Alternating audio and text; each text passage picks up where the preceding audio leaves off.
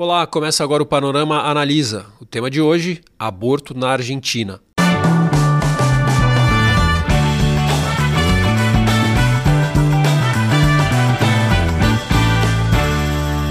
O Panorama Analisa esclarece e aprofunda assuntos em voga no Brasil e no mundo. Aqui você vai saber tudo, ou quase tudo, sobre um tema específico. No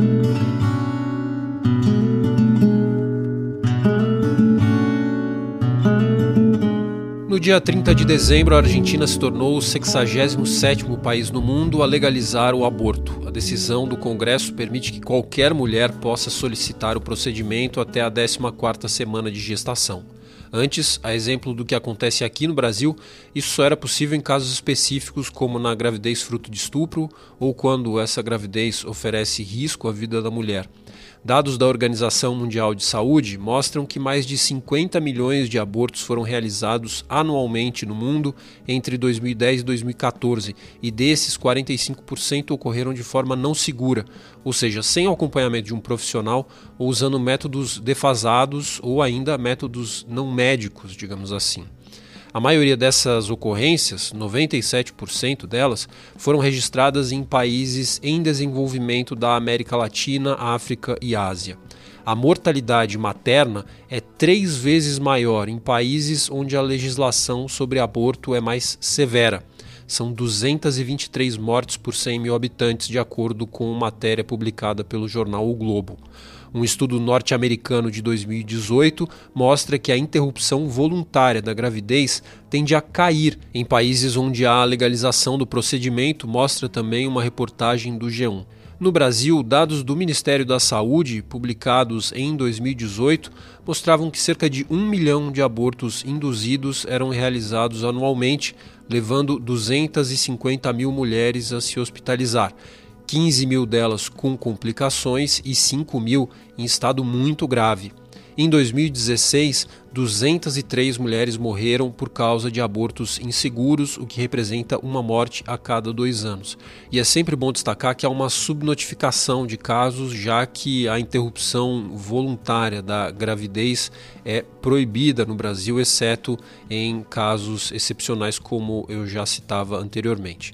Bom, os dados sobre esse tema não nos permitem negar a relevância do tema para a saúde das mulheres e da população como um todo e a urgência desse debate. Para a gente tentar entender então um pouco mais sobre como a lei argentina aborda o aborto e as consequências disso, eu converso agora com a doutora e professora com atuação na área de direito sanitário, Gabriele Collin.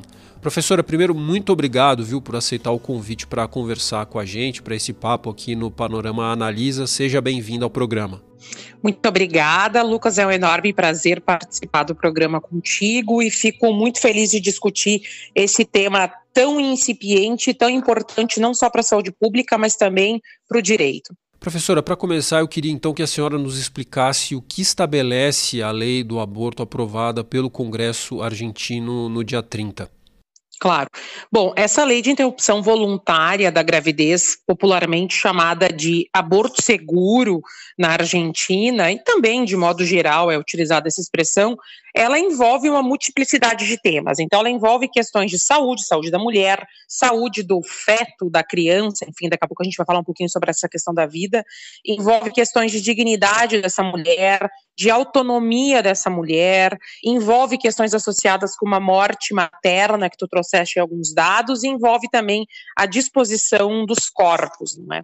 Bom, eu diria que os aspectos mais importantes dessa lei, que é uma lei de iniciativa do executivo, então é importante frisar isso, foi uma iniciativa do executivo que o legislativo aprovou, após muitos anos de luta de movimento feminista, de movimentos sociais na Argentina, não é? Essa pauta já foi para o Congresso outras vezes vezes, não foi exitosa e agora essa semana foi exitosa. Então, do artigo 1 ao artigo 5, é uma lei relativamente curta, mas esses cinco artigos aí eles trazem a tônica da legislação. Bom, é importante destacar que o público-alvo dessa lei são as mulheres, obviamente. Mas é importante destacar ainda que no artigo 1, salvo o melhor juízo, o segundo, agora minha memória me trai, é, o caput do artigo menciona que essa lei vai ser então destinada às mulheres ou quaisquer outras pessoas com identidade de gênero diferente do feminino que tenham capacidade de reprodução, não é? Então aí envolve todo o tema dos trans, não é, transgêneros, é, e é importante destacar isso. Então é uma lei includente, não é só a figura da mulher enquanto gênero reconhecido socialmente como mulher. Então aí já é uma estrelinha para a Argentina em relação a esse aspecto. Com qualquer uma, qualquer mulher ou qualquer pessoa com identidade de gênero capaz de reproduzir pode fazer uso dessa lei. Esse é o primeiro ponto. Outro ponto importante qualquer nacionalidade. Então, uma brasileira classe média, por exemplo, que tenha condições de entrar num voo, ir até Buenos Aires e fazer o procedimento, ficar uns dias por lá e fazer o procedimento, pode fazer. É residente ou não residente na Argentina. Então, é outro ponto super importante, não é? E é relevante destacar também que essa lei ela traz ali uma divisão, não é, dentro dos seus artigos, trazendo ali alguns tópicos de conteúdo que a gente precisa analisar. Primeiro é a atenção à saúde. Essa lei ela traz a indicação de uma política de atenção à saúde da mulher ou dessas pessoas que têm capacidade de reprodução no pré e no pós-aborto, não é? Então, toda uma equipe de acompanhamento ali para é, direcionar essa gestante que decidiu pelo aborto e também uma equipe para acompanhá-la pós-aborto. A lei também traz alusão à prevenção e educação sexual e métodos contraceptivos. Então, em tese, o governo argentino tem que disponibilizar é, cartilhas, fóruns educativos, todo o material de educação sexual e também de prevenção à gravidez e disponibilizar os métodos contraceptivos, não é? Por quê? Porque o aborto não vai ser considerado método contraceptivo. Bom, e como é que funciona essa questão do pedido para realização do aborto, considerando o que essa lei nos apresenta ali do artigo 1 ao artigo 5 Conforme a gente já sabe, já tem sido divulgado aí nas grandes mídias. O pedido de aborto é feito via requerimento administrativo até a 14ª semana de gestação, não é? E é importante relembrar que o artigo 1 da lei, ele menciona que qualquer mulher poderá pleitear, mulher ou pessoa com capacidade produtiva, poderá pleitear o aborto sem prejuízo daquelas que estejam inseridas nos casos de estupro ou risco de vida da gestante. Então, no Brasil, a gente trabalha com aquelas exceções ali, só para fazer uma comparação. Estupro, risco à saúde da gestante e, segundo jurisprudência do STF, feto anencéfalo. São três, então, possibilidades para abortar no Brasil. Na Argentina, são essas possibilidades e mais todas as outras possibilidades que as mulheres tiverem. Então, qualquer mulher, desde que esteja até a 14ª semana, pode pleitear o pedido administrativo de aborto sem a necessidade de uma autorização judicial. Bom, aí a gente vai ver que a lei nos fala sobre o consentimento informado da gestante, que é uma necessidade, não é? A lei apresenta o requerimento é, do consentimento informado da gestante por escrito. E aí eu não sei se dá para a gente conversar um pouquinho sobre isso, Lucas, sobre as faixas etárias e o procedimento, acho que é interessante, né? O que, que tu achas? Sim, sim, por favor. Eu, inclusive, ia perguntar mesmo para a senhora, porque acho importante a gente estabelecer que, apesar da interrupção voluntária da gravidez ser permitida agora na Argentina para qualquer mulher, é preciso, dependendo da idade, obedecer a algumas exigências, né? Eu queria então aproveitar e peço que a senhora nos explique. Sim, exatamente. A tentativa dessa lei, Lucas, foi justamente tentar diminuir é, a judicialização em relação ao aborto. É claro que não existe como afastar totalmente o judiciário dessa análise, mas a lei tenta contemplar todas as possibilidades possíveis e deixar o recurso ao judiciário como última instância, não é?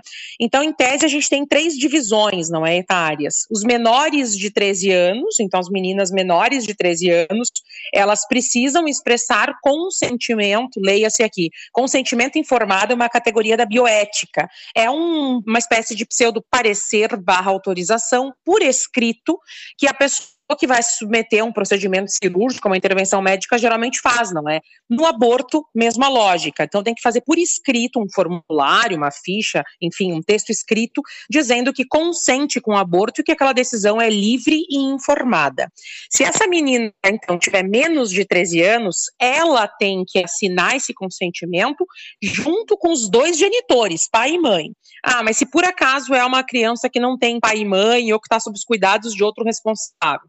Bom, aí vai ter que analisar o Código Civil argentino para ver os pormenores e esse responsável legal vai ter que autorizar e assinar junto com a criança. Se ela tem pai e mãe vivos, os dois genitores têm que assinar. Depois a gente tem uma segunda situação que é o gap temporal dos 13 aos 16 anos. E aqui também mostra o quão avançada a Argentina é, não é? Aqui, dos 13 aos 16, existe uma certa presunção de maturidade para consentimento. Então, dos 13 aos 16 anos, o legislador argentino entende que essas meninas elas têm um mínimo de maturidade para entender o que é o aborto e decidir pela prática do aborto. Mas exige-se a assinatura de um dos genitores, ao menos um dos genitores tem que assinar. Se por acaso existia um desacordo entre o genitor e a menina, a menina quer, mas a mãe não quer, aí quem decide é o profissional de saúde, segundo a lei. Aqui eu chamo a atenção. Deixar essa decisão para o profissional de saúde me parece jogar a responsabilidade para o colo de um terceiro. Então, aqui, talvez no futuro, a gente tenha demandas judiciais, não é? Porque como é que o profissional de saúde vai decidir isso? Ele vai eh, ter uma procuração para exercer a autonomia da, da menina? Então é muito complicado. Então, isso é um ponto que talvez no futuro a lei sofra alguma revisão. E o terceiro grupo são as maiores de 16 anos, que aí não precisam é, de consentimento de genitor, nem de responsável, nem de ninguém. Só o consentimento delas já é suficiente. É importante destacar que quando a gente fala desses consentimentos e desses pedidos é, de realização de aborto, eles não vão ser realizados em casa, né? É, não, já se foi o tempo em que aborto era realizado em casa, inserindo no órgão genital uma agulha de tricô, não é? É isso que mata, é isso que as pessoas têm que entender.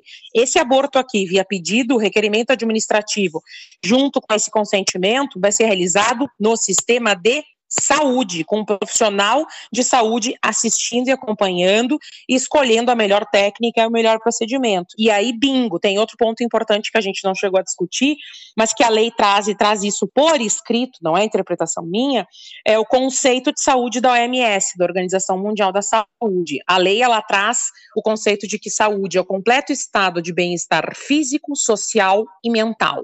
E a partir deste conceito que se constrói essa lei é, relacionada à interrupção voluntária da gravidez. Então tem toda uma preocupação também com o pré e com o pós, né, com a questão da saúde mental dessa mulher que se submete é, à interrupção voluntária da gravidez. Em contornos gerais, é, são esses os principais pontos da lei. Tem ainda uma legislação médica anterior a essa lei do aborto, que é a lei 26529, não é? Que é uma lei que não trabalha só temas de aborto, mas trabalha questões médicas em relação ao consentimento, pedidos, prazos e etc., que também é bom consultar ela quando for analisar esse tema do aborto, não é? E só para reiterar, antes de terminar essa resposta à pergunta que tu fizeste no começo, não é a primeira vez que se fala em aborto na Argentina. O Ministério da Saúde já vinha regulando esse tema do aborto, fora essas questões do estupro e do risco de vida, desde a década de 2010, mais ou menos, dos anos 2000 para frente. Então, já era um movimento jurídico, político e social que estava sendo gerido, não é? E que agora, 2020, no apagar das luzes, foi aprovado. Mas, professor, agora eu fiquei em dúvida. É, do que eu tinha entendido até aqui, uh, as mulheres com ou entre 16 e 18 anos é, precisariam, segundo o que aprovou o Senado, o Congresso de maneira geral, é, precisariam de algum tipo ou caberia uma via judicial se não houvesse autorização dos pais para a interrupção da gravidez, a senhora fala que não há, que a partir dos 16 anos ela é dona de si, digamos assim, em relação a esse tipo de decisão? Tem uma sutileza aí é, que diz respeito aos motivos da interrupção da gestação. E aí, claro, eu não analisei com maiores detalhes, porque é mais voltada à área penal. Quando esse estupro, quando, perdão, quando esse aborto que vai ser realizado for decorrência de estupro ou risco de vida, ela consegue decidir isso entre 16 e 18 de modo autônomo e isolado, sem consentimento de pai, sem a benção do Papa. Mas, claro, se não for um caso de estupro ou um caso de risco de vida da gestante, se for simplesmente uma gravidez indesejada, aí sim tem a discussão que ela necessitaria ir ao judiciário ou ter o consentimento dos pais. Mas a lei, na sua literalidade, ela fala do consentimento dos pais, as meninas menores de 13 anos e os dois genitores, e as meninas de 13 a 16, pelo menos um dos genitores. Aí de 16 para frente, em tese, ela é livre. E aí tem esse pontinho aí de discussão é, nessa liberdade dela, entre aspas, que diria respeito só aos casos de estupro e risco de vida. As outras causas de interrupção da gestação demandariam a autorização de um genitor ou do judiciário. Isso é um ponto controvertido que ainda vai demandar também muita discussão.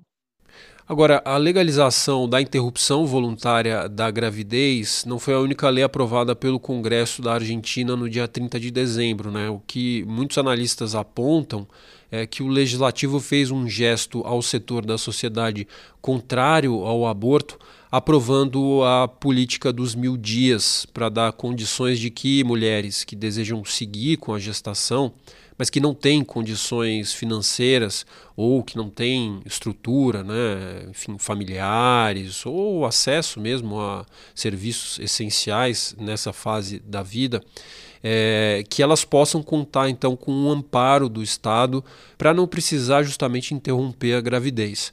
Que parece uma medida que, como a senhora mesmo já falava, demonstra maturidade nesse debate político sobre o tema é, que é tão polêmico, não só na Argentina, no mundo inteiro. Eu queria saber é, como, queria que a senhora nos falasse um pouco sobre o que é essa política dos mil dias. Sim, essa política dos mil dias, ela também mostra um amadurecimento democrático da Argentina, não é? Por quê? Porque democracia, enquanto um Estado democrático de direito, não é simplesmente o que a maioria quer e ponto final, mas é também o respeito às minorias, à vontade das minorias. E existe hoje na Argentina, isso tem já literatura relatando bastante essa discussão, todo um movimento social católico, na sua maioria esmagadora, não só católico, mas fortemente católico, é que é contrário a essa dinâmica aí do aborto e da própria lei que é, é, regulariza e legaliza o aborto. Então, em função desse grupo político, social e religioso, é que se cria também, se regulariza do ponto de vista institucional essa política dos mil dias já é uma política existente, não nesses moldes, não é como foi aprovado agora é, há poucos dias, mas já é algo existente na Argentina. O que, que essa política pública tem? Ela está relacionada à atenção à mulher, não só à mulher, mas também a essa criança, não é? Então, essa política dos mil dias, ela vai começar a contar desde a gestação da mulher até, salvo o melhor juízo, os três anos de idade do bebê.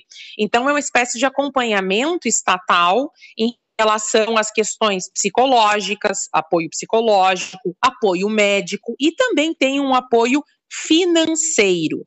Agora eu não vou saber te precisar qual é o valor que essas mulheres recebem mensalmente, mas enfim, elas recebem uma quantia do Estado argentino para fins de auxílio, não é? No que diz respeito a essa gestação e a criação dessa criança.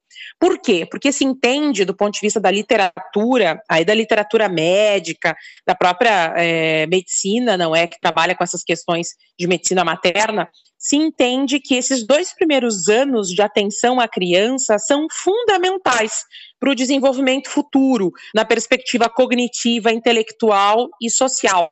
Então, se essa mãe já abandona essa criança, ela é contrária ao aborto, mas abandona essa criança ou não tem condições materiais de dar tudo que essa criança precisa nesses dois primeiros anos, o prejuízo para essa criança no futuro é grande. Então, é uma preocupação do governo argentino em, olha, ok, você não quer abortar, mas não tem condições de levar adiante do ponto de vista material nós vamos dar um auxílio, não é? Para que tenha aleitamento materno, para que tenha toda uma condição de alimentação saudável dessa criança, no mínimo durante esses primeiros anos de vida. Então, esse programa dos mil dias teve uma releitura, foi ampliado agora, mas já é algo existente e consolidado na Argentina há bastante tempo.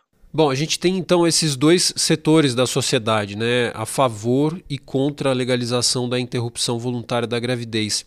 Existem muitos argumentos para respaldar uma posição ou outra, mas eu acho que dá para dizer que o principal debate é, que está colocado quando a gente fala de aborto está é, tá na definição do que é vida, ou, ou melhor, né, quando a vida começa para que a gente possa, então, a partir disso, estabelecer se o aborto acaba ou não com uma vida humana. É, esse, e essa, é claro, é uma dúvida filosófica, científica, uma dúvida humana milenar, né? Eu li há pouco um artigo da senhora, escrito com um colega é, de alguns anos atrás, justamente debatendo isso, né? E eu queria, ou, ou seja, né, como definir o que é o início da vida humana. E eu queria que a senhora nos falasse então um pouco sobre essa questão tão fundamental para o debate é, a respeito da interrupção da, da voluntária da gravidez. Bom, é um tema extremamente sensível, complexo e paradoxal, mas vamos lá. O direito precisa definir quando começa a vida, por uma série de questões, né? Qualquer direito, brasileiro, argentino, mexicano, chinês, enfim. Mas por quê? Bom, porque a partir do começo da vida vai incidir uma série de efeitos jurídicos relevantes, não é?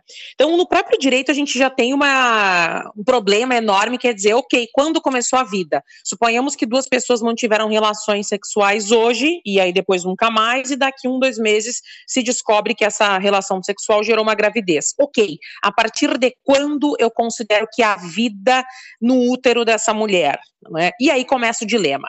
No direito, para dizer quando nós temos vida, nós temos cinco teorias, não é? Cinco teorias que vão é, buscar fundamento na biologia, na ciência e na medicina. Então, tem teoria que vai dizer que começa com a fecundação, tem teoria que vai dizer que começa quando o zigoto atinge é, o óvulo, é, tem teoria que vai dizer que começa com a anidação e por aí vai.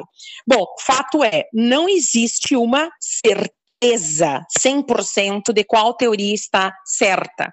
Então a gente tem possibilidades. E quando eu assumo uma teoria ou outra, eu começo a ter é, consequências do ponto de vista prático fortes, né? E a discussão que gira em torno é esse feto, né? Sem entrar no mérito de qual das cinco teorias está certa, esse feto que está dentro do útero dessa mulher, ele tem moral porque se ele tem moral, eu não posso sair por aí fazendo um aborto a qualquer tempo, a qualquer momento. Bingo! É por isso que na Argentina se estabeleceu o marco temporal da 14 quarta semana. É, Entende-se que haveria vida a partir da 14 quarta semana, não é? É claro que isso é super questionável, nós vamos achar pessoas que vão concordar, que vão discordar, mas o fator é esse. É necessário impor um lapso temporal nessa gestação para minimamente definir uma linha de tempo a partir de quando começa a ter vida. Bom, porque se a partir desse momento aqui, que eu estou considerando que tem vida, ou seja, da 14 semana para frente, eu realizar um aborto, aspas, eu estou matando, fecha aspas, uma vida. Aí sim seria criminalizado e sofreria as sanções do direito penal. Até 14 semana, em tese, não existe vida ainda. Existe um material genético se formando. Ponto. Deem o nome que quiserem dar, não é? Então, este posicionamento sobre qual teoria está mais acertada para dizer quando começa a vida vai ser definitivo para as pessoas se posicionarem a respeito da concordância ou discordância do aborto. E veja, concordar com a possibilidade do aborto não significa que se fará.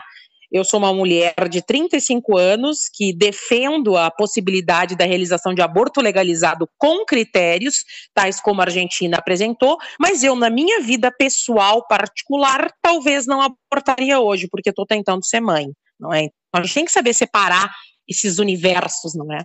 Não sei se respondi a tua pergunta.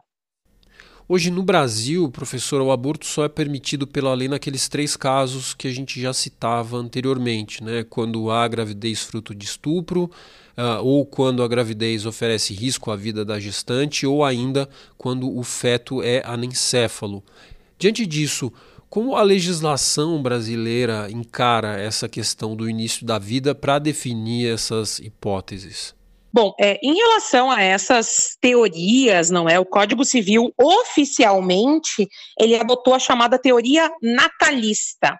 Por que a teoria natalista? O Código Civil brasileiro de 2002 ele entende que a gente vai conceder é, o efeito jurídico da personalidade jurídica ao nascituro que nasce com vida. No entanto, os direitos do feto estarão protegidos desde a concepção. Então, no Brasil, é essa teoria que a gente adotou, teoria natalista. Por isso que as possibilidades de aborto são tão restritas no Brasil, se restringem a três situações, duas que o Código Penal coloca como excludente e uma reconhecida pelo Supremo. Do Supremo, feto de anencéfalo, é, feto anencéfalo e no Código Penal, estupro risco à vida da gestante. Essas três possibilidades existem em função da teoria natalista. Então, o Código Civil nos diz que a gente vai conceder efeitos jurídicos de pessoa para aquele nascituro que nasce com vida. Então, nasceu, respirou e deu um chorinho, nasceu com vida, na sequência morreu. Não tem problema, ele nasceu com vida. Então, ele é um sujeito de direito. No entanto, os direitos do feto estariam resguardados desde a concepção. Então, a legislação brasileira ela é bastante firme em relação a adotar essa teoria natalista, porque ela protege desde a concepção. Por isso que nunca seria possível pensar nessas formas todas de aborto que a Argentina permite. E aí, quando começa a concepção do ponto de vista numérico de semanas e dias, aí eu não vou saber te responder agora. Eu tenho que teria que olhar minha cola. Mas é desde a concepção. E por que, que o Brasil fez essa escolha, então, pela teoria natalista no Código Civil de 2002? Nós temos uma influência no Brasil religiosa muito forte, em que pese nós tenhamos a divisão já secular entre Estado e Igreja, no Brasil o aspecto religioso ainda é forte. Basta olhar o Congresso Nacional em 2021, ele é extremamente religioso, com uma bancada evangélica e católica extremamente fortes. Então isso também é algo que amarra o poder legislativo para não avançar no Brasil em relação à pauta do aborto. Eu conversei com a doutora e professora com atuação na área de direito sanitário, a doutora Gabriele Collin, a quem eu agradeço, viu, professora, mais uma vez por nos atender aqui no Panorama Analisa e essa entrevista gravada na véspera do, do ano novo, né, do primeiro de janeiro. Então, muito obrigado também à senhora é, por essa disponibilidade em um momento, digamos, pouco propício para entrevistas. Muito obrigado, um feliz ano novo, viu? Um ótimo 2021 para a senhora, para a família. Muito obrigada, Lucas. Ótimo 2021 para ti e para todos que nos escutam. Um abraço. Obrigado. E assim como o Panorama, o Panorama Analisa usa informações lidas pela nossa equipe em sites de confiança do Brasil e do mundo. Esteja bem informado, combata as fake news, assine em seupanorama.com e um ótimo 2021.